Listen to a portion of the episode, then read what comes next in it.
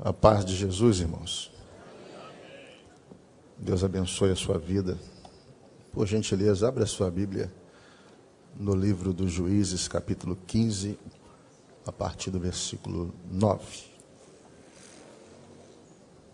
Livro dos Juízes, capítulo 15, versículo 9. Ainda que na ausência do pastor Silas, mas eu gostaria de deixar registrada a minha gratidão pelo convite. Juízes, capítulo 15, versículo 9.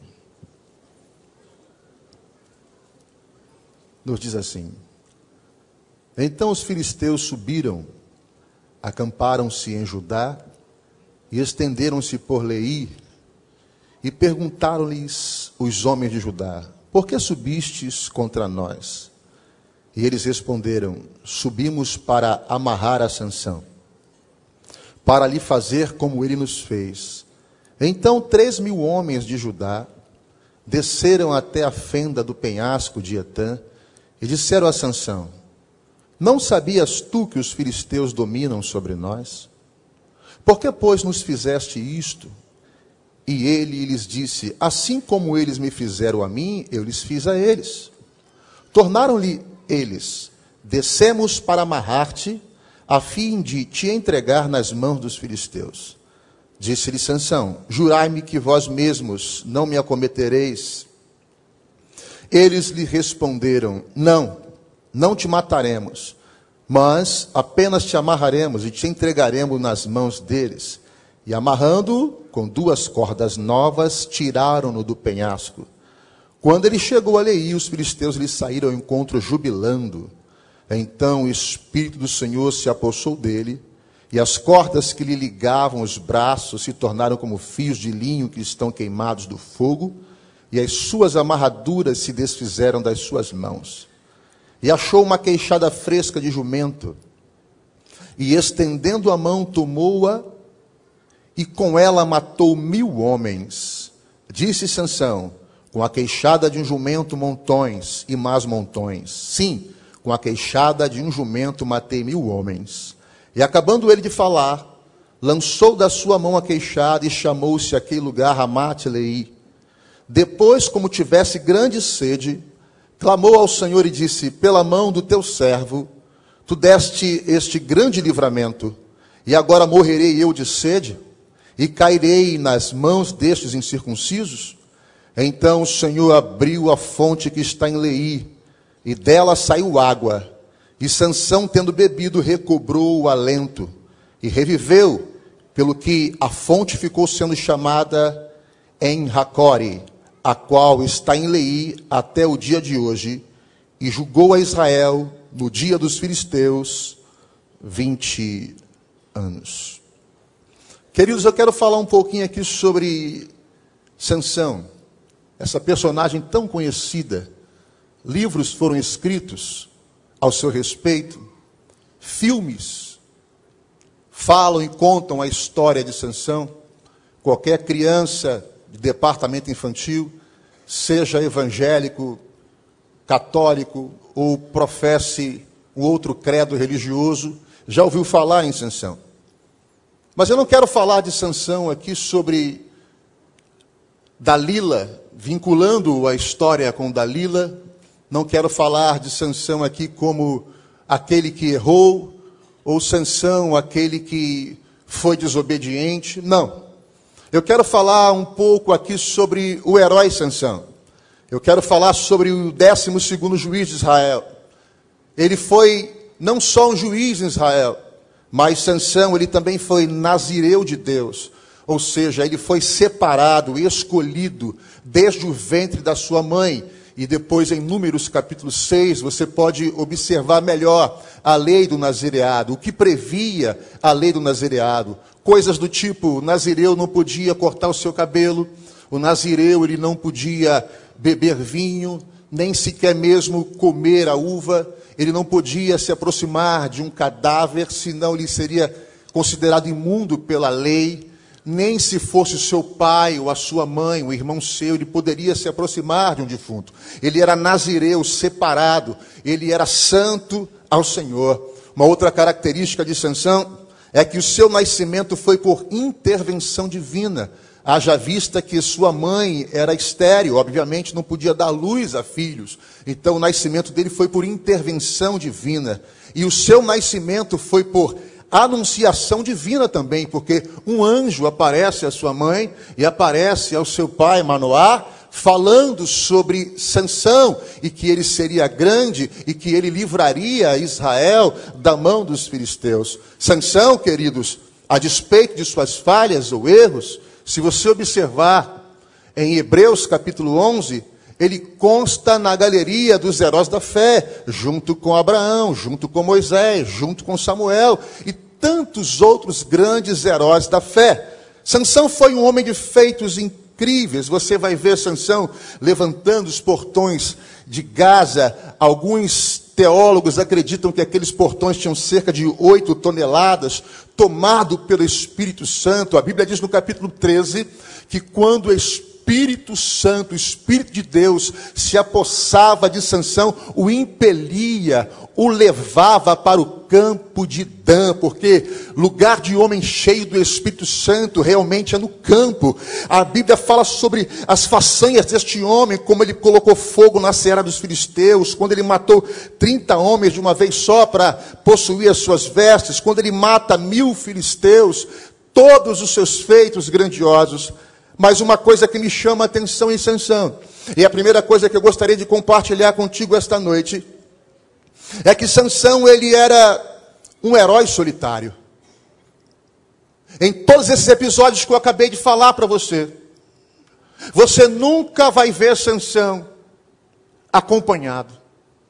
Em Sorek, em Timiná, em Gate, quando mata mil homens, quando mata 30 homens. Você nunca vai ver Sansão acompanhado, você nunca vai ver Sansão com um amigo. Se você olhar para a vida de Paulo, você vai ver um Timóteo. Se você olhar para a vida de um Abraão, você vai ver Melquisedeque, você vai ver Ló.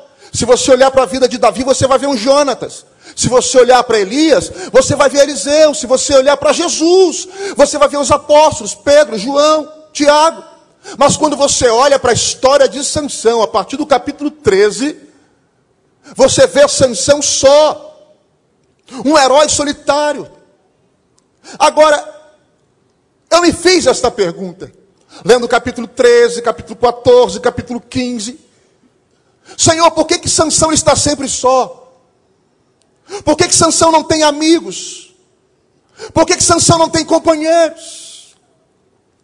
E a primeira coisa que o Espírito Santo falou no meu coração é que Sansão ele era um herói solitário, porque havia uma incompatibilidade de mentalidades. Que é isso, pastor Alfredo? Se você tiver oportunidade, você pode encontrar em um sebo, em uma livraria, um livro chamado As Veias Abertas da América Latina, de Eduardo Galeano, um uruguaio. Ele até faleceu esse ano. Historiador. E você vai ver nas veias abertas da América Latina o que fez de nós, latinos, países de terceiro mundo. Porque as potências mundiais nos veem como republiquetas de bananas. Por que, que nós somos conhecidos como países de terceiro mundo? Na realidade, nós somos colonizados por reis absolutistas, que tinham como medida econômica o mercantilismo. E dentro do mercantilismo havia algo chamado pacto colonial, aonde a colônia só poderia comercializar com a metrópole. Veja vocês, o Brasil, um país com dimensões continentais, só poderia comercializar com a coroa portuguesa um país deste tamaninho, lá no meio da Europa. E que isso, que isso ocasionou? Isso ocasionou para a gente uma relação de subserviência, uma mentalidade de vassalos uma mentalidade de subjugados, uma mentalidade onde não há uma soberania nacional. Essa é a realidade. Nós tivemos a oportunidade esse ano de estarmos na França com alguns pastores.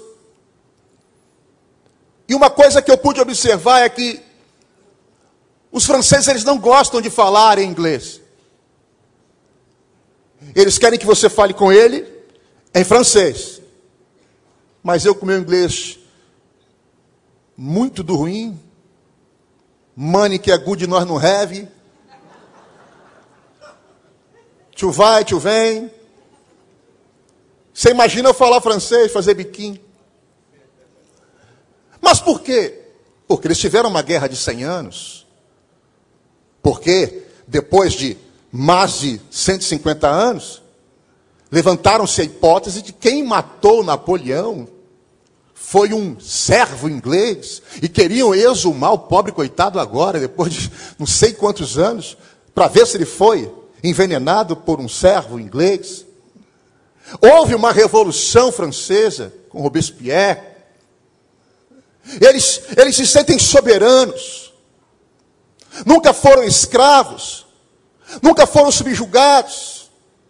Longe de mim falar em revolução. Mas todos os países que nasceram de uma são países que têm um senso de soberania nacional.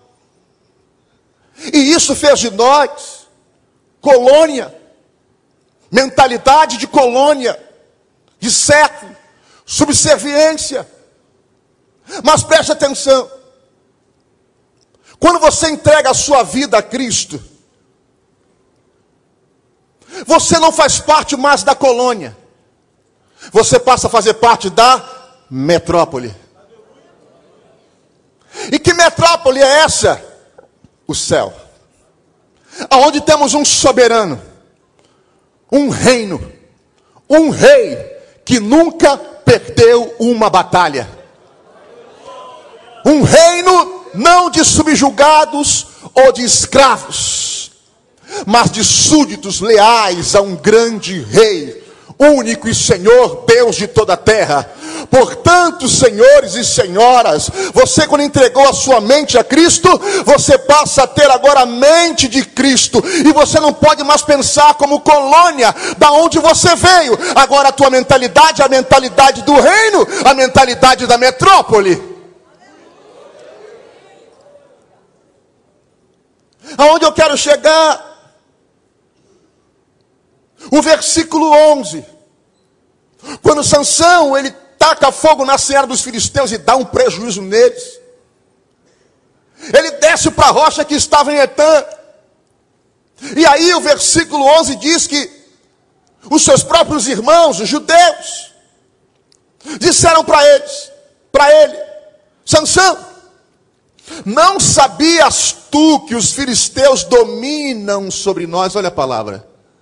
Não sabias tu que os filisteus dominam sobre nós? Dominavam sobre eles. Sansão se achava um homem livre. Agora você entende por que, ele era um herói solitário? A incompatibilidade de mentalidade. Irmãos, às vezes é difícil. A pessoa acompanhar o teu raciocínio. Você pertence a essa igreja, a DEVEC, Vitória em Cristo. Você tem visto os projetos da nossa igreja, tudo aquilo que o nosso pastor tem falado, a visão da nossa igreja, aonde Deus vai nos levar. A tua mente precisa acompanhar isso. Você precisa estar junto disso, porque a tua mentalidade não é uma mentalidade escravo de colônia, a tua mentalidade é a mentalidade do reino. Então você precisa viver a visão do reino. Eles disseram para Sansão: "Você fez uma loucura, cara. Você não sabia que esses caras dominam sobre nós? E aí, deixa eu falar uma coisa para você, não sei se você reparou o versículo 11, mas o versículo 11 diz que eles eram 3 mil homens, um exército, 3 mil homens desceram até a rocha em Etã para falar com Sansão. Quantos soldados filisteus Sansão matou? Quantos? Quantos hebreus eram? Eles eram maioria, mas mesmo assim se achavam dominados. Eles eram maioria, mas mesmo assim se achavam vassalos. Eles eram maioria, mas mesmo assim se viam como subjugados. Ei, queridão, deixa eu dizer uma coisa para você. Vocês lembram de Números capítulo 13? A Bíblia diz que Moisés envia doze espias para espiar a terra. A terra de Canaã, a terra prometida. Você conhece a história melhor do que eu. E agora eles voltam com o relatório. E eles dizem para Moisés: Moisés, a terra é boa. A terra é aquela terra que mana leite e mel mesmo. Mel de tâmaras, leite de cabras. A terra tem cacho de uva que dois homens são suficientes para carregar, porque um só não dá. Agora tem um porém. Você já reparou que na vida do covarde sempre tem um porém? Olha, eu estudei, mas porém, eu acho que eu não vou passar. Eu vou fazer esse concurso público, eu me preparei, porém, eu estou sentindo que eu não vou passar. Olha, eu vou ver esse emprego amanhã. Eu vou lá. Porém, porém, porém, porém, porém, você não foi chamado para sentir. A Bíblia diz que o justo ele viverá pela. Lembram de Mateus capítulo 14, a partir do versículo 22? E Pedro, sentindo o vento forte, afundou. Enquanto ele não estava sentindo nada, ele estava caminhando. Quando ele começou a sentir, ele afundou. Então repreende da tua mente esse sentiologia aí. O justo ele viverá pela fé. Eu não quero saber se falam de crise, qual é a próxima medida econômica, o pacote do governo. Eu não quero permitir que estas coisas tomem a minha mente, tomem meu coração. É pela fé. Eu vou avançar, eu vou conquistar, eu vou conseguir. As portas vão se abrir. Deus vai me dar vitória. É pela fé.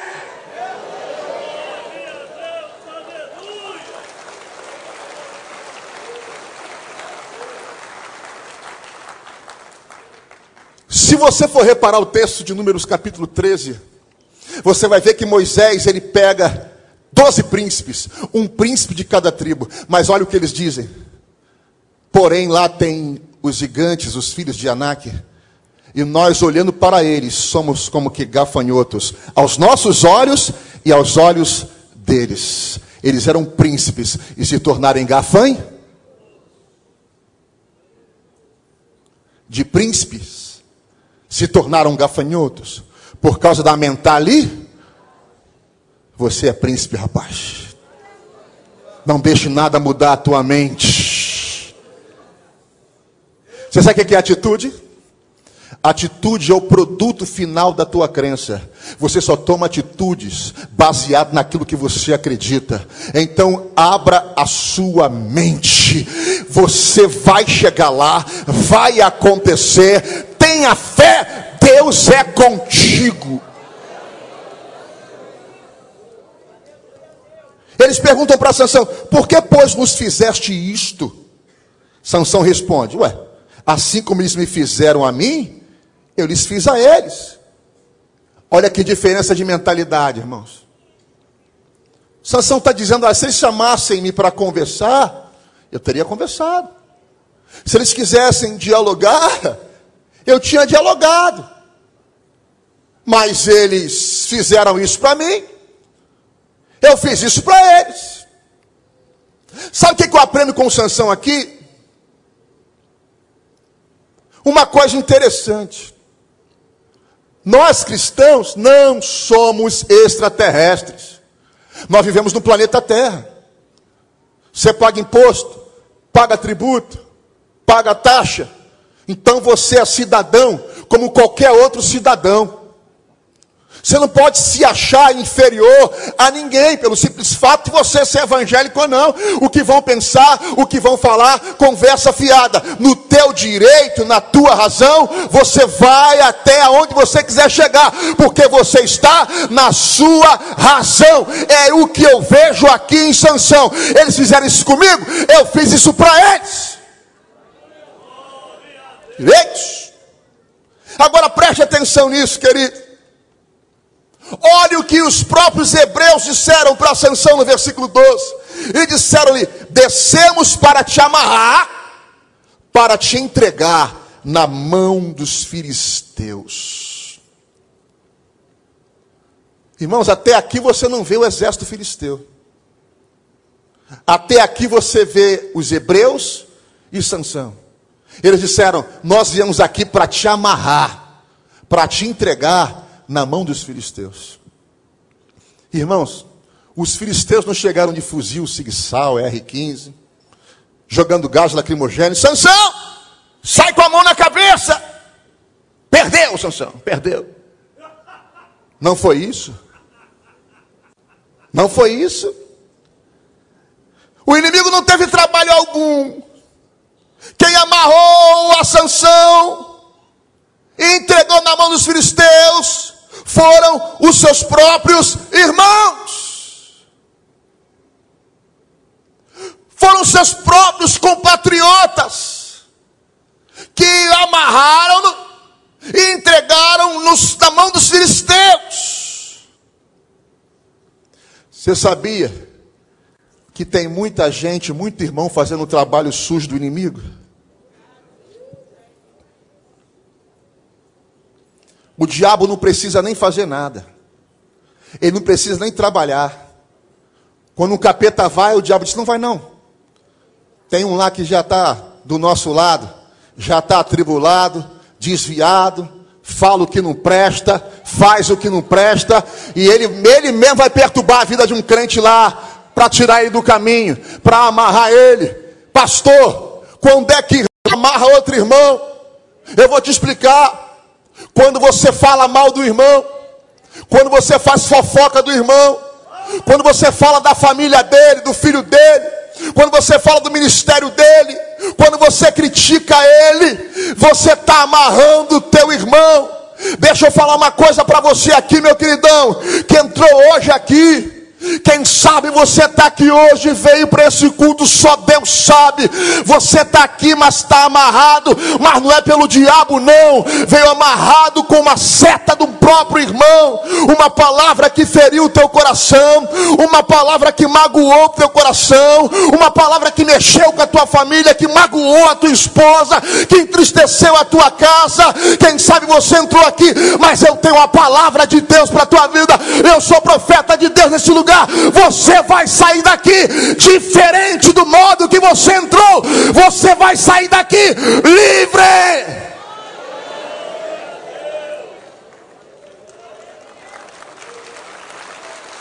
Ó. Oh. Versículo 14. E vindo ele a Leí, os filisteus lhe saíram ao encontro jubilando. Ai, não acreditamos, Sansão está amarrado, vindo amarrado para a gente. Ai, não precisamos fazer nada. Ai, ele, ele já está amarradinho, só falta uma fita de presente. O texto diz que os filisteus se alegraram, se jubilaram quando viram os irmãos trazendo Sansão amarrado. Sabe quem é que fica alegre quando o irmão amarra o outro? O inimigo. É o diabo que fica feliz. É o inimigo que fica feliz. Quando o irmão amarra o irmão. Mas deixa eu te falar uma coisa.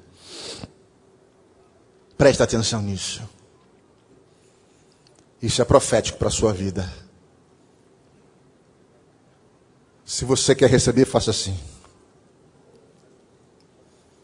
Versículo 14 diz: que o Espírito do Senhor possantemente se apossou dele.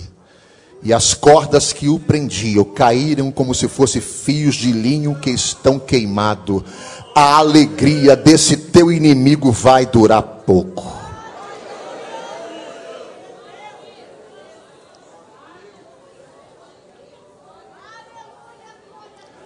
Aurecara Shemini Kafaste Reminaia. As cordas não caíram porque Sansão fez muita força. As cordas não caíram porque alguém jogou uma tesoura, uma faca para ele cortar. Não. As cordas caíram quando o texto diz que o Espírito do Senhor se apoderou dele possantemente. Quem sabe você entrou nesse culto de hoje assim, amarrado, oprimido por uma palavra, ou por alguma coisa que fizeram contra a sua vida, e isso veio da própria casa, algo que te entristeceu muito, e você chegou aqui e começou a ouvir o louvor, e você começou a dar glória a Deus aqui, um aleluia lá embaixo, um bendito seja Deus aqui, e de repente você foi sentindo a presença de Deus, algo gostoso começou a tomar o teu ser, a te alegrar, e de repente o Espírito de Deus tomou você, tomou essa casa aqui, e quando o Espírito de Deus se apossa da gente, sabe o que, que acontece? As cordas se arrebentam como se fosse fio de linhos que estão queimados. Fofoca, você não tem poder de me parar. Calúnia, você não tem poder de me prender. A seta do inferno, você não pode me parar. É fio de linho que está queimado. Começa a dar glória aí onde você está. Começa a exaltar aí. Essa é a hora do fio cair.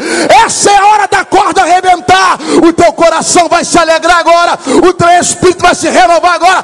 Exalte, adore. Isso está indo embora, está indo embora, está indo embora. É hoje, é hoje, é hoje a noite do renovo. É hoje que você vai caminhar e nada vai te parar.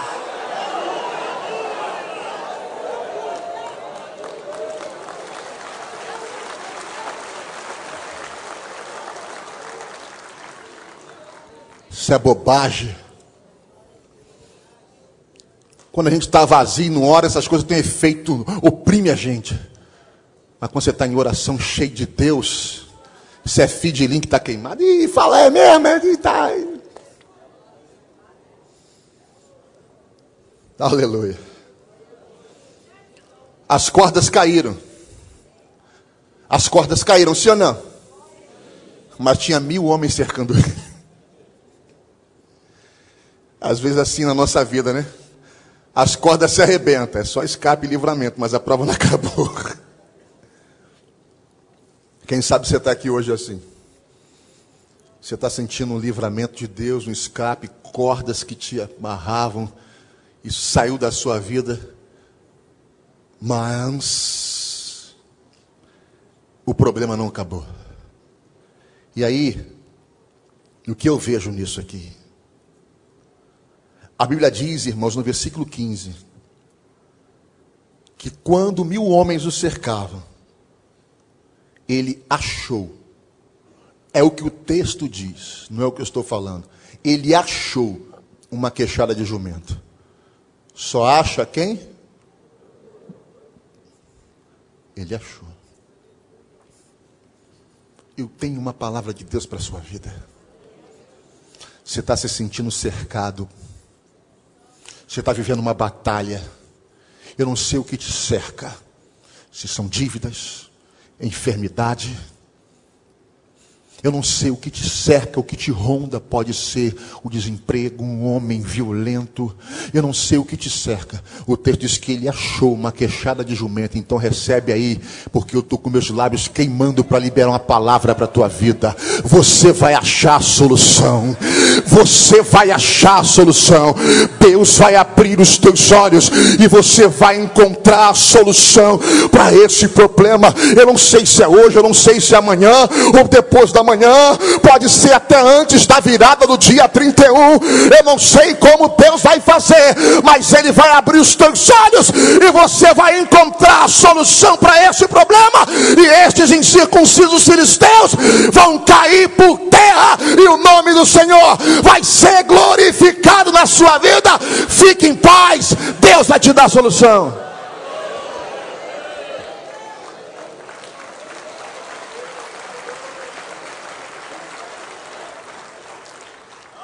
Agora, vocês lembram que eu disse aqui no início, segundo a lei de Nazireado, números capítulo 6? Se ele se aproximasse de um cadáver, ele estaria cerimonialmente impuro perante a lei judaica. E ele pega uma queixada de um jumento, uma mandíbula de um animal, ele toca naquilo.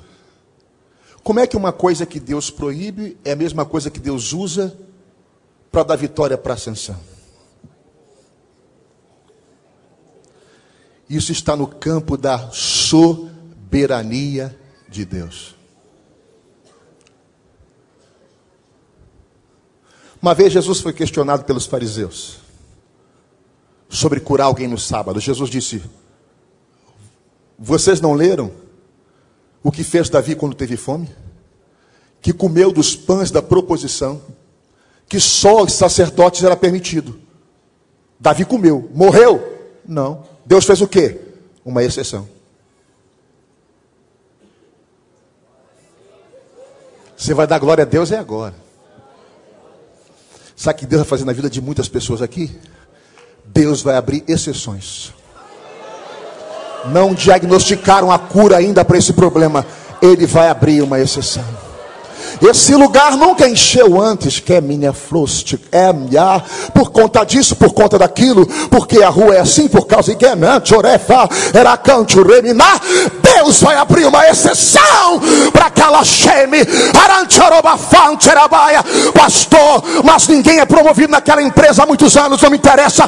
Deus vai abrir uma exceção para você, pastor. Mas eu peço minha transferência há 30 anos e nunca saiu, não saiu para ninguém, mas Deus vai abrir uma exceção para você, Ele vai fazer.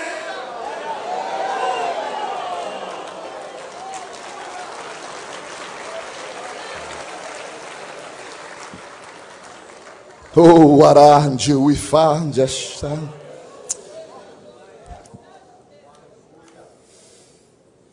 Agora eu vou te mostrar em poucos minutos o que é o ser humano. O que é eu, o que é você?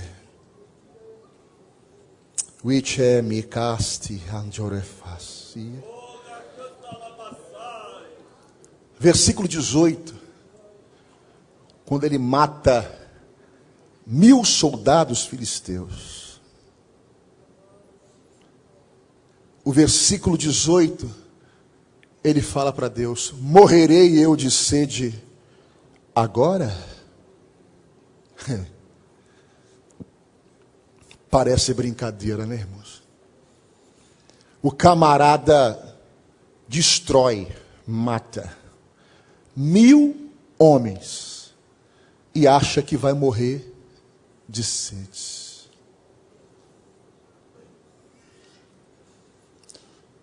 Isso são as nossas ambiguidades, as nossas dualidades trocando em miúdos para vocês, são as nossas esquisitices.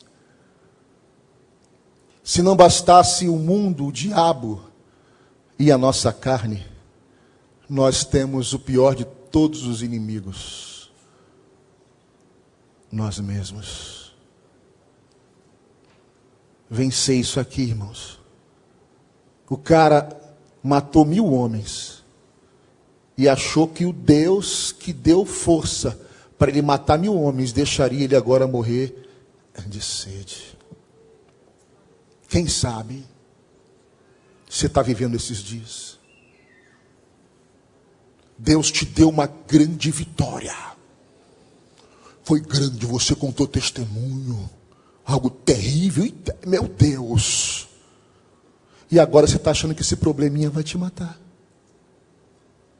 Você está achando que esse probleminha vai te parar. Você está achando que isso aí vai acabar com a tua vida? Ah, Senhor! Imagino Deus nas minhas elucubrações mentais aqui. Você imagine Deus olhando, rapaz, para com isso, rapaz. Há pouco eu te dei vitória sobre mil homens, está achando que vai morrer de sede. O Espírito Santo está falando com gente aqui hoje, meu irmão. Tu esqueceu do que Deus já fez. Tu esqueceu de onde Ele te tirou. Tu esqueceu daquele homem violento que disse que ia te matar, e agora onde ele está e onde você está? Você se esqueceu daquele diagnóstico médico e ele te curou. Tu se esqueceu das maravilhas que ele fez na sua vida. E tu tá achando que esse probleminha de nada vai acabar com a tua vida, vai te matar. Ah, Senhor, ah, Senhor, isso, ah, Senhor, aquilo. Ei, meu querido, levanta a tua cabeça hoje, enche o teu pulmão de ar e dá o melhor glória a Deus aleluia que você tem, porque o Deus que te deu livramento ontem é o Deus que te dá livramento hoje, é o Deus que te dá livramento amanhã.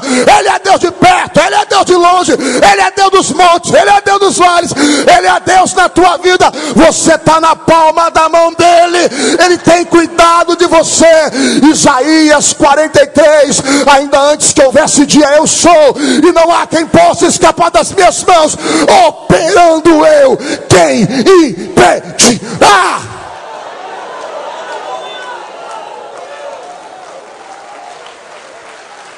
Ao Arashimi me canto. Ai Deus, olha para aquele camarada.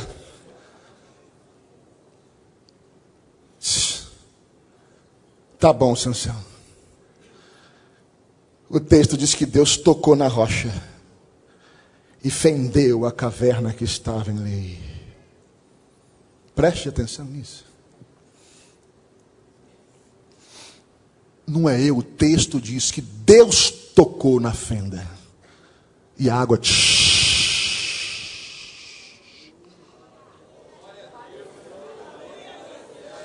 Sabe o que, é que o Espírito Santo fala no meu coração para ministrar para você? Assim como ele tocou na caverna em Leí, naquela fenda e brotou água, ele está tocando em alguma área da tua vida hoje alguma área da tua vida vai liberar algo que está retimento. Alguma área da tua vida, Deus está tocando hoje. Eu não sei qual é a área da tua vida, se é família, se é filho, se é casamento, se é emprego. Eu não sei o que é, eu não sei. Deus está tocando hoje em alguma área da tua vida e vai jorrar, vai jorrar, vai jorrar, vai jorrar, vai jorrar.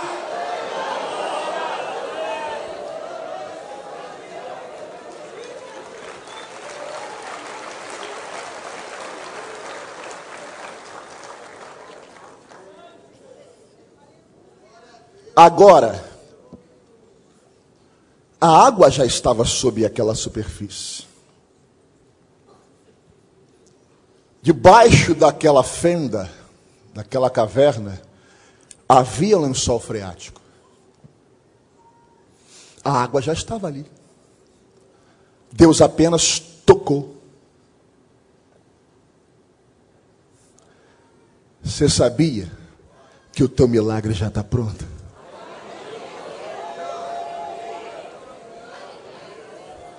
Você não está vendo ainda, mas ele já existe. Tem alguma coisa que está encobrindo, que você não está vendo. Ele vai tocar nessa cavidade, vai abrir e vai trazer a existência no mundo espiritual. Ele é o Deus de Romanos 4,17, a saber, o Deus que vivifica os mortos e chama a existência as coisas que não existem, como se já fosse. Foi o que o pastor Odilton contou aqui os testemunhos da sua filha. Deus chamou a existência aquilo que não existia. Deus está trazendo a existência hoje coisas que não existem. Deus está trazendo a existência carro do mundo espiritual Deus chama, vai recebendo aí. Do mundo espiritual Deus chama, vem carro, vem casa, vem cura, vem salvação. Já está pronto, já está pronto. Ele está fazendo aparecer, ele está trazendo o mundo espiritual para se materializar para a tua vida. Dá um pulo, pega, agarra e leva para casa hoje.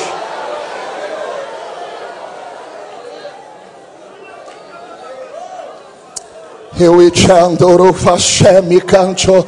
Awerika wasewi chewisa. Kalaweri uchomi. E aquele lugar se chamou a fonte do que? A fonte do que? A fonte do que? Até o dia de hoje. Aí o Espírito Santo falou meu coração para falar contigo hoje. Diga para a minha igreja que lá hoje tem uma fonte para aquele que clamar. Você pode ficar de pé comigo dois minutos? Se eu fosse você, eu já começava a clamar. Remandu e cento e canto rebalaqueuesti. Há uma fonte aqui, o remente. Recanchorobai, a fonte é para o que clamar. Recancho e mini canchorapante remante. Se eu fosse você, eu começava a clamar neste lugar, porque há uma fonte aqui. Recancho e minica, eu é tcheracancho, amanchoroba subinaia. Há uma fonte aqui no mundo espiritual. Deus abriu um canal entre o céu e a terra e ele estabeleceu uma fonte, e ele diz: diga meu povo para clamar, clamar, clamar, começa a clamar, começa a clamar, não pare, não pare, não pare, é agora, é a hora do teu milagre, não pare, não pare, não, por que você está parando? Não para, clama, clama, clama, clama, clama, o que você quer, pede a ele agora, o que você deseja, fala com ele agora, é cura, é libertação, o que você precisa é uma porta, comece a clamar, há uma fonte aqui para o que clamar, eu quero ouvir a voz de clamor aqui. Show me canto e mini hanjero basubi caia minha. Para que eu enxeme nancho rabasi. Comece, clama, clama. Não para, não, não para, não para. Pensa que você está morrendo de sede igual Sansão. Eu vou morrer. Se tu não me der, eu vou morrer. Se tu não me der, eu vou morrer. Diga para ele, diga para ele. Fala com ele, é agora. O momento é agora, não é na tua casa, é agora. A palavra que eu tenho é para agora. O que Deus mandou falar é agora. Então não pare de clamar. O mechiwi canchore banjo i santi. Awara canchori basui Ela canchore biasce. Ere cantoro basui Era kawe che Wala wada chore pasui E manchuri banche wa kawashe E aya che Ela cantora. Ananda sui chomi Nanchore bandera caia. A fonte tá jorrando Tá jorrando, tá jorrando Tá jorrando, tá jorrando. É nesse lugar Há uma uma fonte para o que clamar. É rich ante.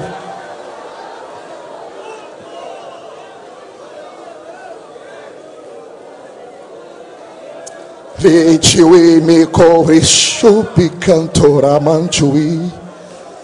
Eu e os céus está aberto, oh mal, eu e chamando aquela siwicheminaia.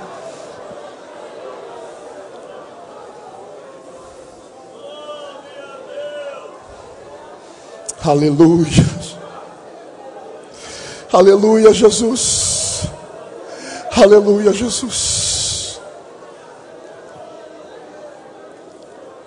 E o texto diz: O irande o serve. Aquele homem que foi amarrado pelos irmãos, não morreu na mão desses irmãos Aquele homem que parou na mão de mil soldados inimigos não morreu na mão deles. Aquele valente que pensou que ia morrer de sede, Deus fez um milagre e o melhor vai vir agora. Depois que a rocha é aberta, depois que ele sacia a sua sede, diz o texto, e julgou Sansão a Israel por mais 20 anos. Ei, ei, ei, ei!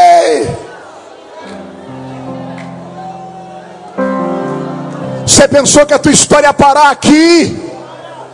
Você pensou que a tua história ia acabar desse jeito? Se fosse assim, não tinha graça. Deus escreveu uma linda, uma bela história para sua família, para o teu casamento, para o teu futuro. A tua vida está nas mãos de Deus. E Sansão, depois disto, ainda julgou a Israel por mais 20 anos. Tem muita terra para você pisar, tem muito milagre para você ver, tem muita coisa para se conquistar, tem muito lugar para ir, tem muito testemunho para contar. Ei, a tua história não vai terminar assim. Vem um novo tempo, vem dias, melhores dias irão. Algo novo de Deus vai acontecer.